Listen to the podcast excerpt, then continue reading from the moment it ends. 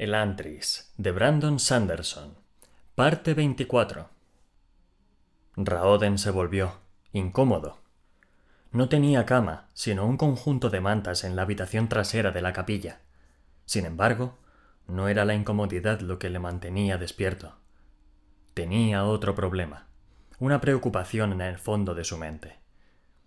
Se le escapaba algo importante. Había estado a punto de caer en la cuenta y su subconsciente lo acuciaba, exigiendo que estableciera la relación. Pero, ¿qué era? ¿Qué pista apenas registrada lo acosaba? Después de su conversación con Galladon, Raoden había continuado practicando sus aones. Luego había echado un breve vistazo a la ciudad. Todo estaba tranquilo. Los hombres de Shaor habían dejado de atacar Nueva Elantris, concentrados en el potencial más prometedor, que suponían las visitas de Sarene. Decidió que era algo que tenía que estar relacionado con su discusión con Galladon. Algo referido a los saones, o tal vez al padre de Galladon. ¿Cómo habría sido ser el antrino entonces? ¿Podía haberse deprimido de verdad un hombre entre aquellas sorprendentes murallas? ¿Quién, capaz de maravillosos portentos, estaría dispuesto a cambiarlos por la sencilla vida de un granjero. Debía de ser hermosa entonces, tan hermosa. ¡Domi misericordioso! gritó Raoden, incorporándose de golpe. Unos segundos más tarde, Saolín y Mareche, que dormían en la habitación principal de la capilla, entraron corriendo en la puerta. Galladon y Karata venían detrás, encontraron a Raoden sentado, estupefacto. ¿Sule? preguntó Galladon con cuidado. Raoden se levantó y salió de la habitación. Un perplejo séquito lo siguió. Raoden apenas se detuvo a encender una linterna y el fuerte olor del aceite de sarene ni siquiera lo molestó.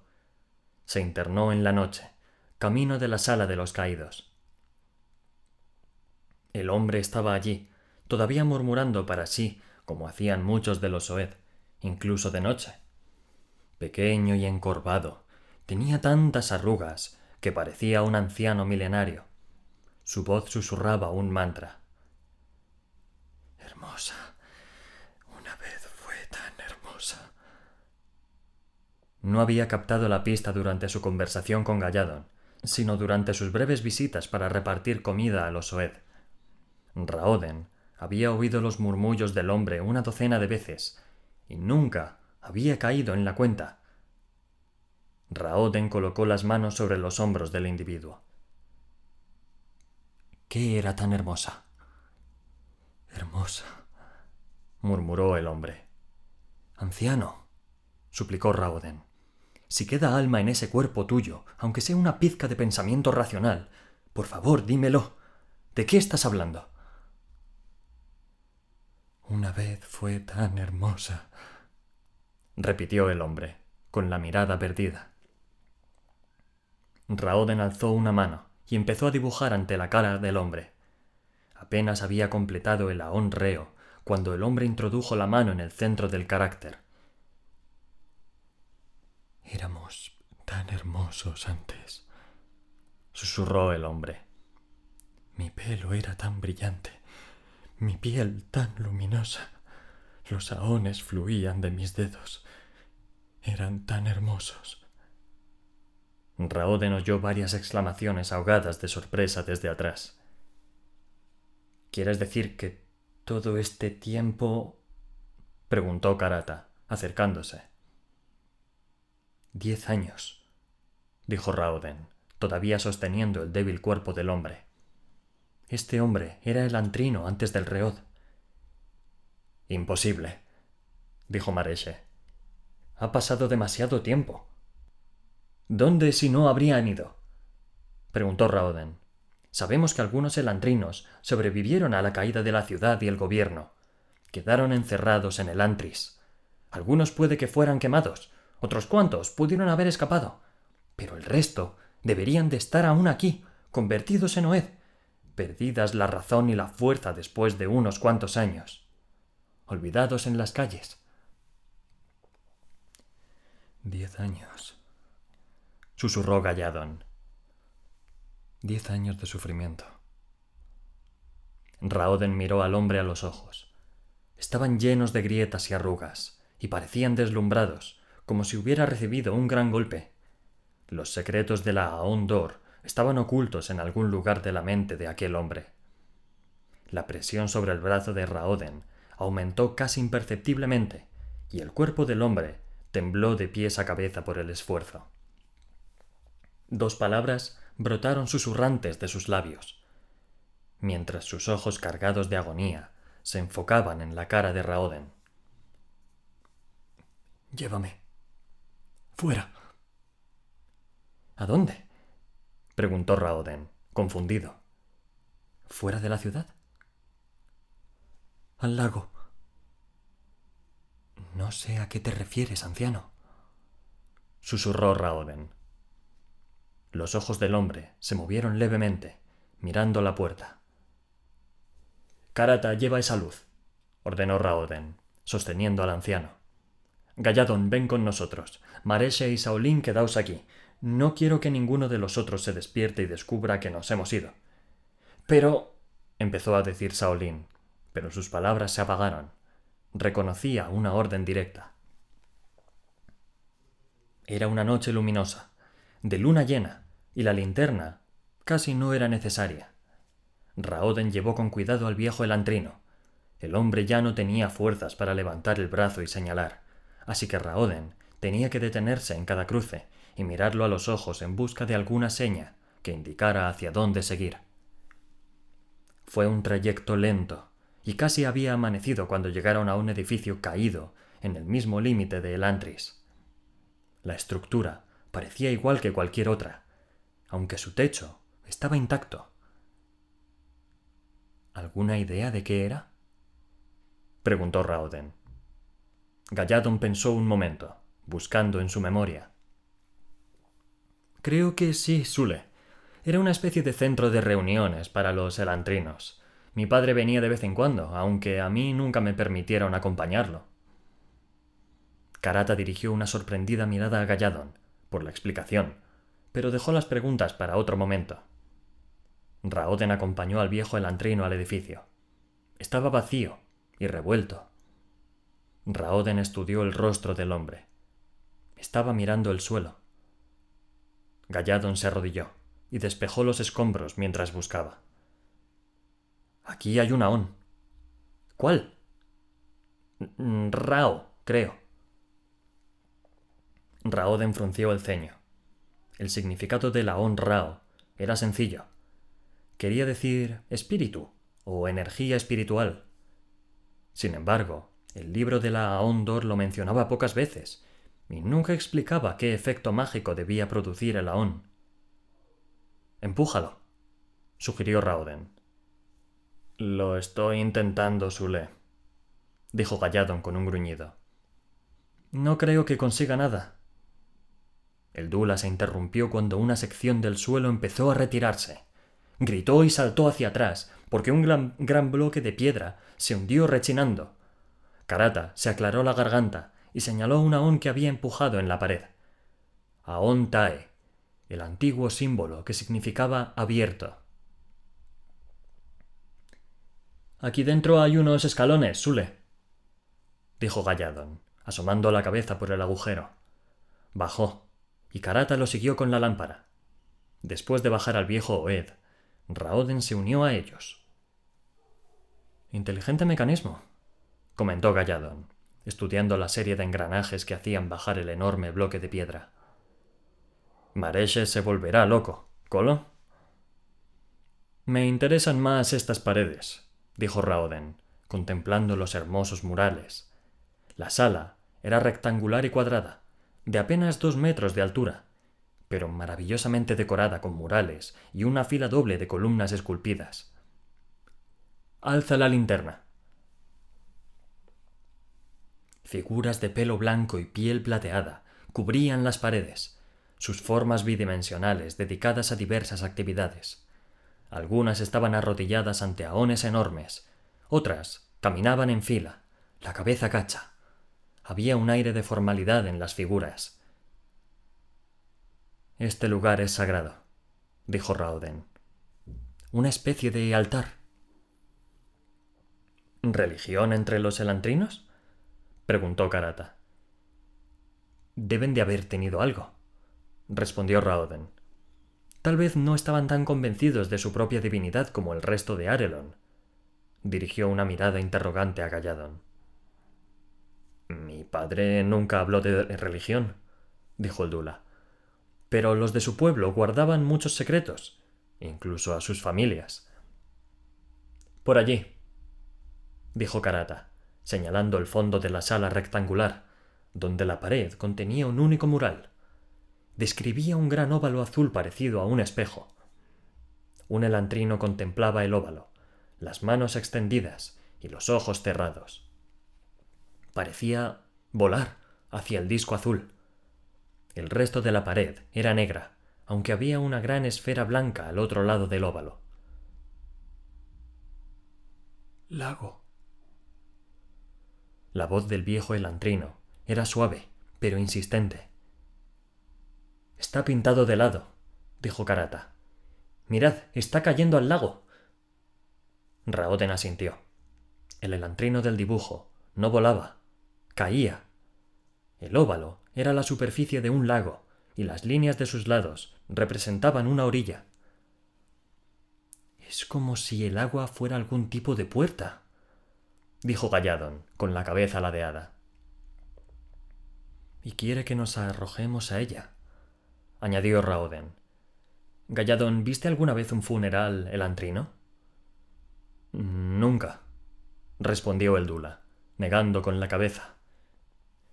Vamos, dijo Raoden, mirando al viejo a los ojos, que indicaban insistentemente un pasadizo lateral. Tras la puerta había una sala aún más sorprendente que la primera. Karata alzó la linterna con mano temblorosa. Libros. susurró Raoden entusiasmado.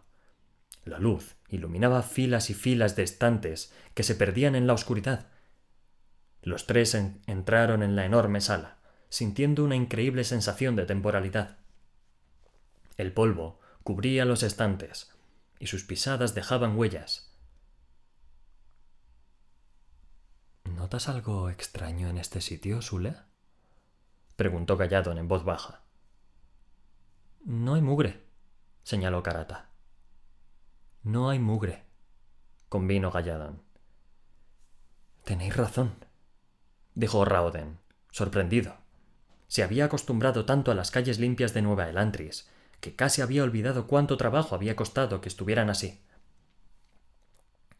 Hay algo más, dijo Raoden, volviéndose hacia la pared de piedra de la sala. Mirad ahí arriba. Una linterna, dijo Galladon, sorprendido. Flanquean las paredes.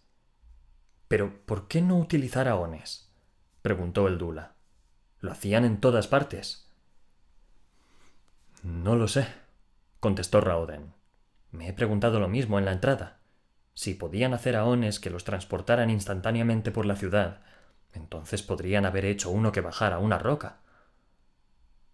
Tienes razón. La Aondor debe de haber estado prohibida aquí por algún motivo, dedujo Karata mientras llegaban al fondo de la biblioteca. No hay aones, no hay mugre. ¿Coincidencia? Mm, tal vez, dijo Raoden, mirando al viejo a los ojos. Este señaló insistentemente a una puerta pequeña en la pared. Estaba tallada con una escena similar al mural de la primera sala. Galladon la abrió a un pasadizo aparentemente interminable, abierto en la roca. Portoloquen, ¿a dónde conduce esto? Afuera, dijo Raoden. El hombre pide que lo saquemos de Elantris. Karata se internó en el pasadizo, pasando los dedos por sus paredes de roca lisa. Raoden y Galladon la siguieron. El camino era muy empinado, y se vieron obligados a hacer pausas frecuentes para que sus débiles cuerpos elantrinos descansaran. Cargaron al anciano por turnos cuando la pendiente se convirtió en escalones.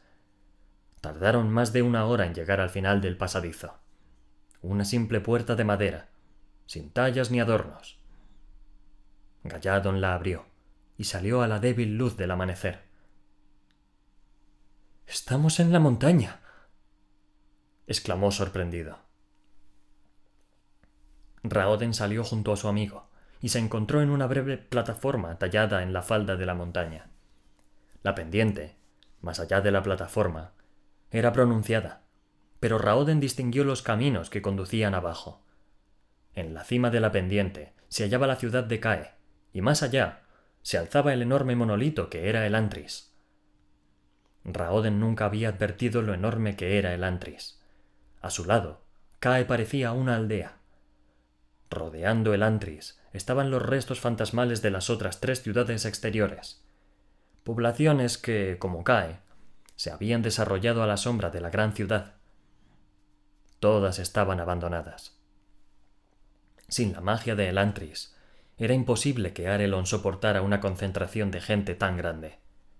Los habitantes de la ciudad habían sido trasladados a la fuerza para convertirse en los peones y granjeros de Iadon. Sule, creo que nuestro amigo se impacienta. Raoden miró al elantrino. Los ojos del hombre se movían con insistencia de un lado a otro, señalando un ancho camino que subía desde la plataforma. A seguir subiendo, dijo Raoden con un suspiro. No mucho, comentó Karata desde el extremo del camino. Acaba aquí mismo. Raoden asintió y recorrió la corta distancia hasta reunirse con Karata en el risco, sobre la plataforma. Lago. susurró el hombre con agotada satisfacción. Raoden frunció el ceño. El lago apenas tenía tres metros de profundidad. Más bien parecía una charca. Sus aguas eran de un azul cristalino, y Raoden no veía ninguna cala ni desembocadura. ¿Y ahora qué? preguntó Galladon. ¿Lo metemos ahí? supuso Raoden, arrodillándose para bajar al elantrino a la charca. El hombre flotó un momento en las aguas de color zafiro oscuro, y luego soltó un suspiro de felicidad. El sonido llenó de ansia a Raoden, de un intenso deseo de liberarse de sus dolores físicos y mentales. El rostro del viejo elantrino pareció suavizarse levemente, y sus ojos cobraron de nuevo vida. Aquellos ojos miraron a los de Raoden un instante, brillando de agradecimiento. Entonces, el hombre se disolvió. ¡Doloken! Maldijo Galladon mientras el viejo elantrino se disolvía como azúcar en una taza de té adolís. En apenas un segundo, el hombre desapareció, sin que quedara rastro de carne, huesos ni sangre.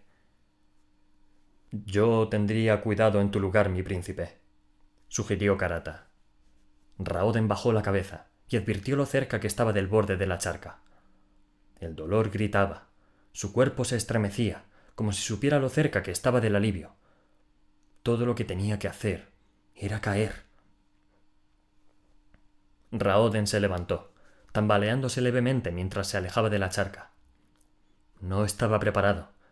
No estaría preparado hasta que el dolor pudiera con él. Mientras le quedara voluntad, lucharía. Le puso una mano a Galladon en el hombro. Cuando sea un Oed, traedme aquí. No me dejes vivir con dolor.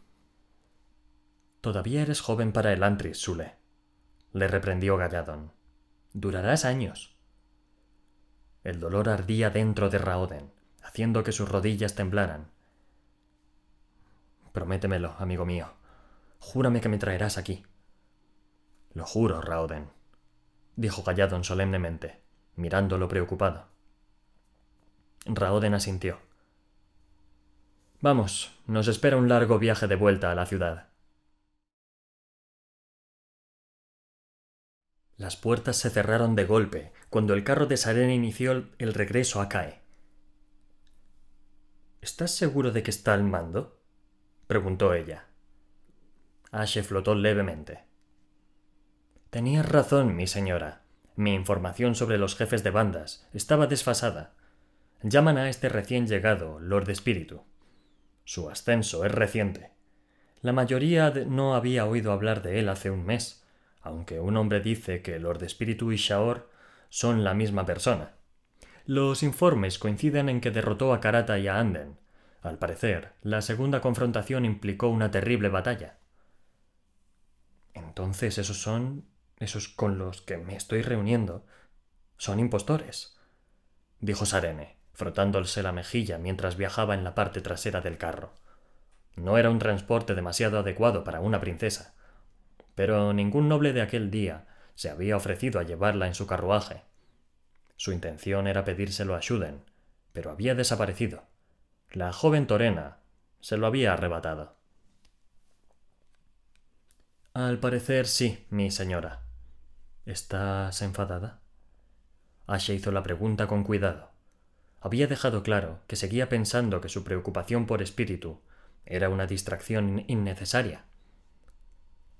No, en realidad no.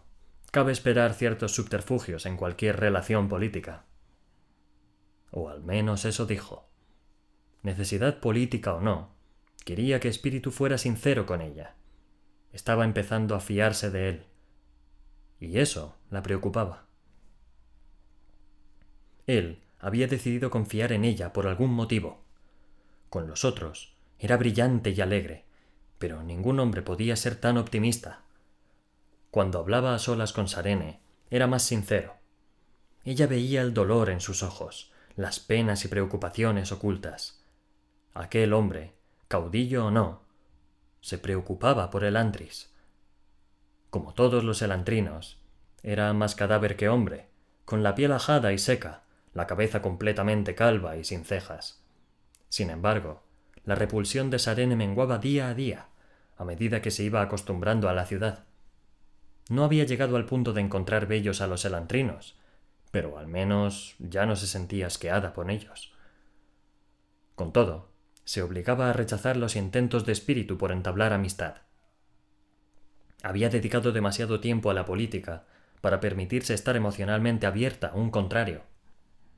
Y él era decididamente un contrario, no importaba lo afable que fuera. Jugaba con ella, presentando falsos jefes de banda para distraerla, mientras él mismo supervisaba sus repartos. No podía estar segura de que estuviera cumpliendo sus acuerdos. Por lo que sabía, los únicos que podían recibir alimentos eran los seguidores de espíritu. Tal vez parecía tan optimista porque ella le estaba ayudando inadvertidamente a reinar, sin oposición sobre la ciudad. El carro pilló un bache especialmente grande, y Sarene chocó contra el suelo de madera. Un par de cajas vacías se desplomaron de la pila, y estuvieron a punto de caerle encima. La próxima vez que veamos a Shuden, murmuró Oscar, frotándose el trasero. Recuérdame que le dé una patada. Sí, mi señora, dijo Ashe, complaciente. No tuvo que esperar mucho. Por desgracia, tampoco tuvo oportunidad de dar muchas patadas. Probablemente podría haber empalado a Shuden si lo hubiera querido pero eso no la habría hecho muy popular entre las mujeres de la corte. Aquel era casualmente uno de los días que las mujeres habían elegido para practicar esgrima, y Shuden asistía a la clase, como de costumbre, aunque rara vez participaba. Por fortuna, también se abstuvo de practicar Chai Shan. Las mujeres ya lo molestaban lo suficiente sin necesidad de eso. Lo cierto es que están mejorando, aprobó Eondel, observando a las mujeres competir. Cada una tenía una espada de prácticas, de acero, además de una especie de uniforme, un traje de una sola pieza muy parecido al que llevaba Sarene, pero con un corto vuelo de tela desde la cintura, a modo de falda. La tela era fina e inútil, pero hacía que las mujeres se sintieran cómodas, así que Sarene no decía nada. Pobre estúpido que pareciera. Parece sorprendido, Eondel, dijo. ¿Tampoco te fiabas de mi habilidad para enseñar? El recio guerrero se embaró. No, Alteza, nunca. Te está tomando el pelo, mi señor, dijo Lukel, dando un golpe a Sarene en la cabeza con un papel enrollado. No tendrías que dejar que se saliera con la suya en cosas como esta.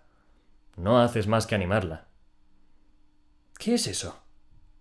dijo Sarene, arrancando el papel de las manos de Lukel. La cifra de ingresos de nuestro querido rey, explicó Lukel mientras sacaba un brillante melón agrio de su bolsillo y le daba un bocado. Aún no había revelado cómo había conseguido un cargamento de fruta un mes antes de que empezara la estación, un hecho que hacía que el resto de la comunidad mercantil estuviera rabiosa de envidia. Sarene estudió las cifras. ¿Va a conseguirlo? Por los pelos, dijo Lukel con una sonrisa. Pero sus ganancias en Teod, junto con sus ingresos por impuestos, deberían ser lo suficientemente respetables para salvarlo de la vergüenza. Enhorabuena, prima. Has salvado la monarquía. Sarene volvió a enrollar el papel. Bueno, una cosa menos de la que preocuparnos. Dos, la corrigió Lukel mientras un poco de jugo rosado le corría por la barbilla. Nuestro querido amigo Edan ha huido del país. ¿Qué? Es cierto, mi señora, dijo Eondel. He oído la noticia esta misma mañana. Las tierras del barón Edan lindan con el abismo, al sur de Arelon, y las lluvias recientes han provocado algunos corrimientos de tierra en sus campos. Edan ha decidido atajar sus pérdidas. La última vez que se le vio, se dirigía a Duladel. Donde pronto descubrirá que a la nueva monarquía no le impresionan nada los títulos arelenos, añadió Lukel. Creo que Edan será un buen granjero, ¿no te parece?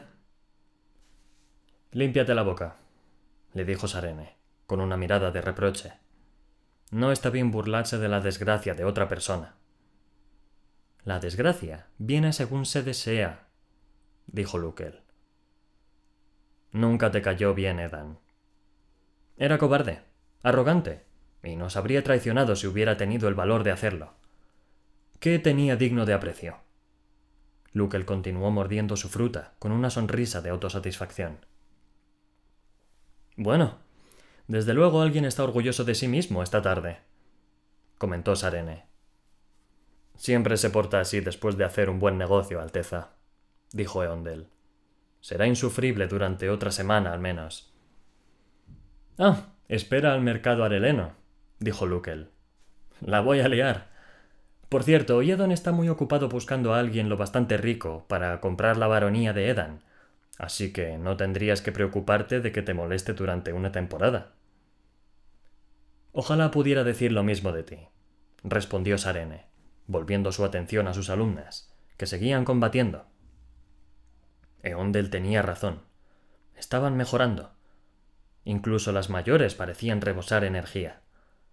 Sarene alzó la mano llamando su atención e interrumpieron sus ejercicios. Lo estáis haciendo muy bien, dijo Sarene mientras la sala guardaba silencio. Estoy impresionada. Algunas sois ya mejores que muchas de las mujeres que conocí en Teod. Hubo un aire general de satisfacción en las mujeres mientras escuchaban las alabanzas de Sarene. Sin embargo, hay una cosa que me molesta, dijo Sarene, empezando a caminar. Creía que las mujeres pretendíais demostrar vuestra fuerza, que sois buenas para algo más que para bordar de vez en cuando alguna funda de almohada. Sin embargo, hasta ahora solo una de vosotras ha demostrado de verdad que quiere que cambien las cosas en Arelon. Torena, cuéntales lo que has hecho hoy. La delgada muchacha dejó escapar un gritito cuando Sarene pronunció su nombre, y luego miró tímidamente a sus compañeras. ¿Que fui a Elantris contigo? Exactamente, dijo Sarene. He invitado a todas las mujeres de esta sala varias veces, pero solo Torena ha tenido el valor de acompañarme a Elantris. Sarene dejó de caminar para mirar a las incómodas mujeres. Ninguna quería mirarla, ni siquiera Torena, que parecía sentirse culpable por asociación. Mañana volveré a Elantris, y esta vez no me acompañará ningún hombre aparte de los guardias de rigor. si de verdad queréis demostrarle a esta ciudad que sois tan fuertes como vuestros maridos, ¿me acompañaréis? Sarene permaneció quieta, mirando a las mujeres. Las cabezas se alzaron vacilantes, los ojos se concentraron en ella. Irían. Estaban mortalmente asustadas, pero irían. Sarene sonrió.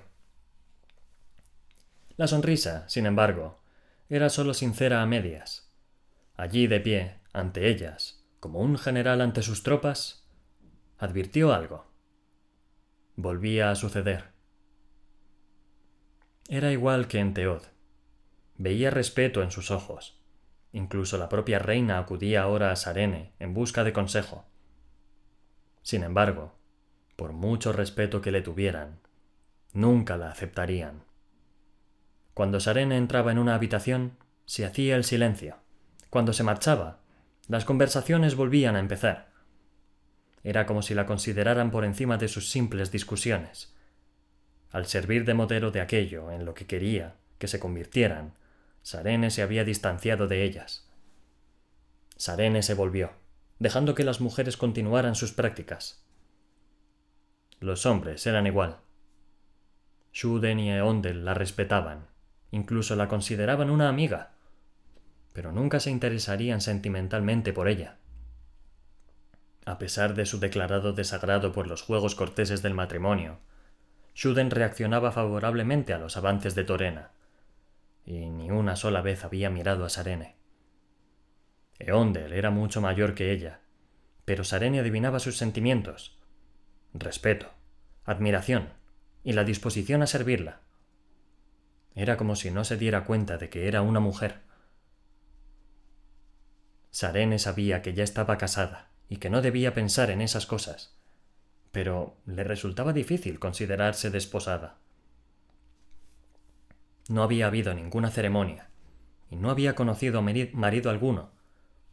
Anhelaba algo, un signo de que al menos algunos hombres la encontraban atractiva, aunque no fuera a responder nunca a sus avances.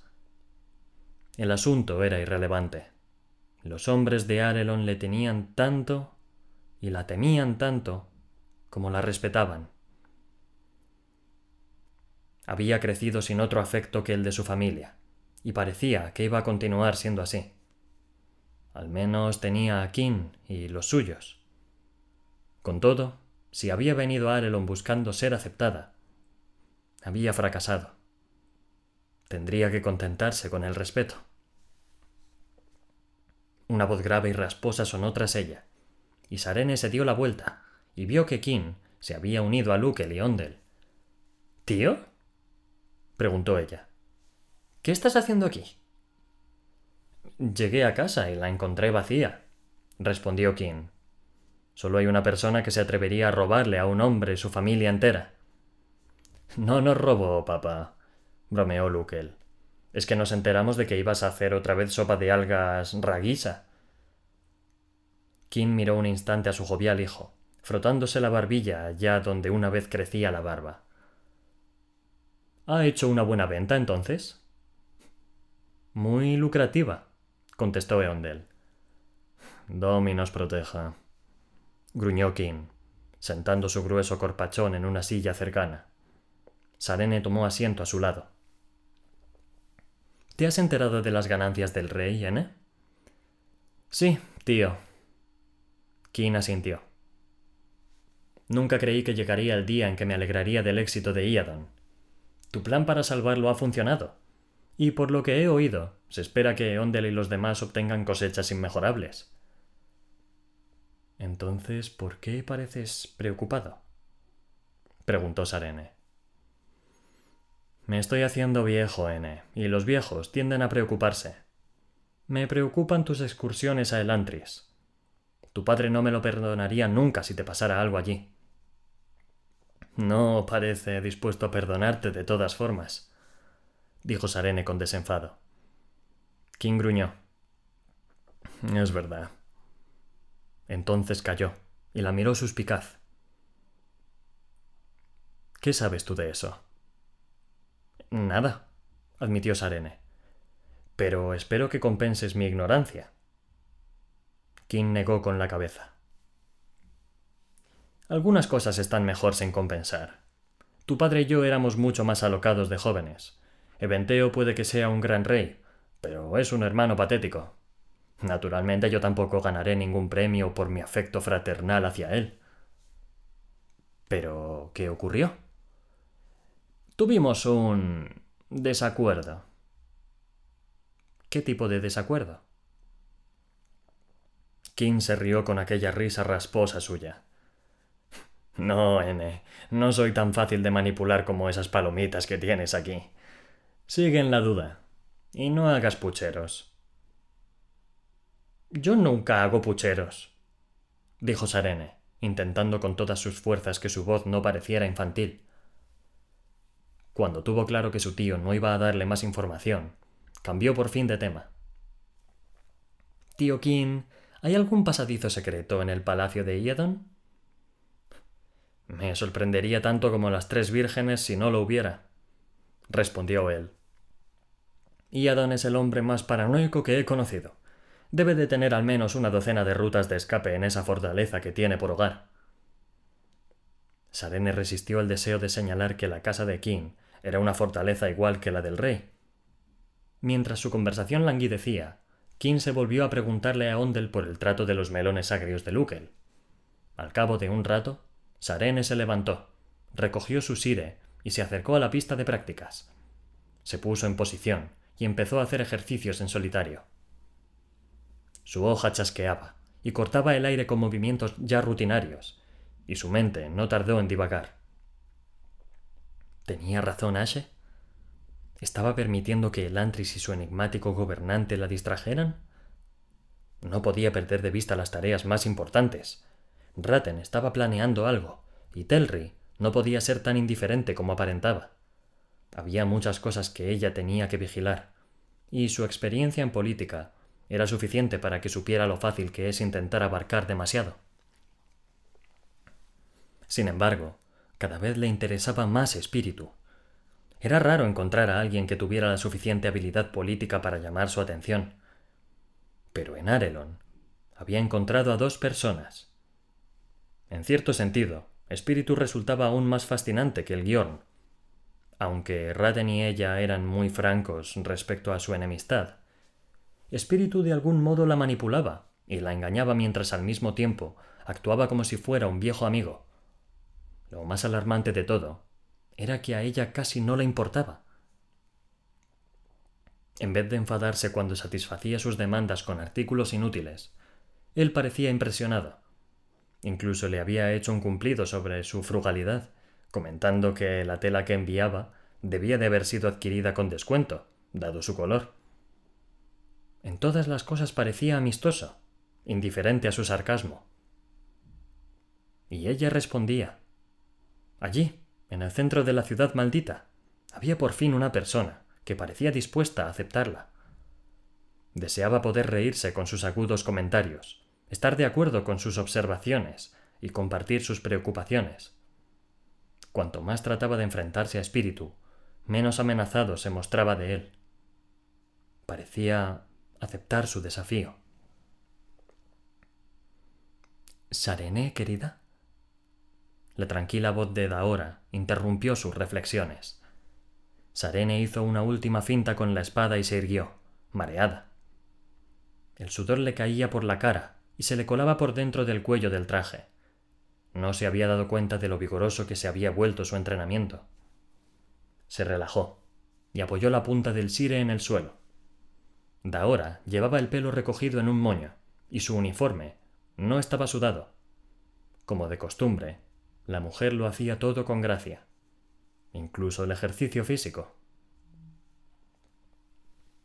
¿Quieres hablar de ello, querida?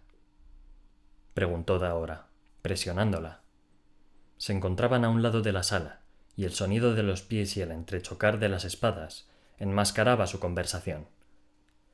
¿De qué? preguntó Sarene, confundida. He visto esa expresión antes, niña, la consoló Daora. Él no es para ti. Pero claro, ya te has dado cuenta, ¿no? Sarene se puso pálida. ¿Cómo podía saberlo de ahora? ¿Podía leer sus pensamientos? Entonces Sarene siguió la mirada de su tía. Daora estaba contemplando a Shuden y Torena, que reían juntos mientras la joven enseñaba a Shuden algunos movimientos básicos. Sé que debe de ser duro, Sarene, dijo Daora. Estar atrapada en un matrimonio sin ninguna posibilidad de afecto, sin haber conocido a tu marido ni sentir el consuelo de su amor. Tal vez dentro de unos cuantos años, cuando tu sitio aquí en Arelon esté más seguro, puedas permitirte una relación clandestina. Pero es demasiado pronto para eso. Los ojos de Taora se suavizaron cuando vio a Shuden dejar caer torpemente la espada. El Gindo, normalmente reservado, se reía incontrolablemente de su error. Además, niña, continuó Daora, ese es para otra. ¿Tú crees? empezó a decir Sarene. Daora colocó una mano sobre el brazo de Sarene, lo apretó levemente y sonrió. He visto esa expresión en tus ojos estos últimos días, y también he notado tu frustración. Las dos emociones van juntas con más frecuencia de lo que esperan los corazones jóvenes. Sarene negó con la cabeza y soltó una risita. Te aseguro, tía, dijo afectuosamente, pero con firmeza, que no tengo ningún interés en Lord Shuden. Por supuesto, querida, contestó Daora, palmeándole el brazo antes de marcharse. Sarene sacudió la cabeza y se acercó a beber algo. ¿Qué eran esos signos que Daora decía haber visto en ella? La mujer era muy observadora. ¿Qué le había hecho equivocarse tan gravemente en este caso? A Sarene le gustaba Shuden, por supuesto, pero no en el aspecto sentimental. Era demasiado callado y, como Eondel, un poco demasiado rígido para su gusto. Sarene era muy consciente de que necesitaba un hombre que supiera cuándo darle espacio, pero que tampoco le permitiera manipularlo a su antojo. Encogiéndose de hombros, Sarene apartó de su mente las erradas conclusiones de Taora y se sentó a meditar acerca de cómo iba a tergiversar la última y más detallada lista de demandas de espíritu.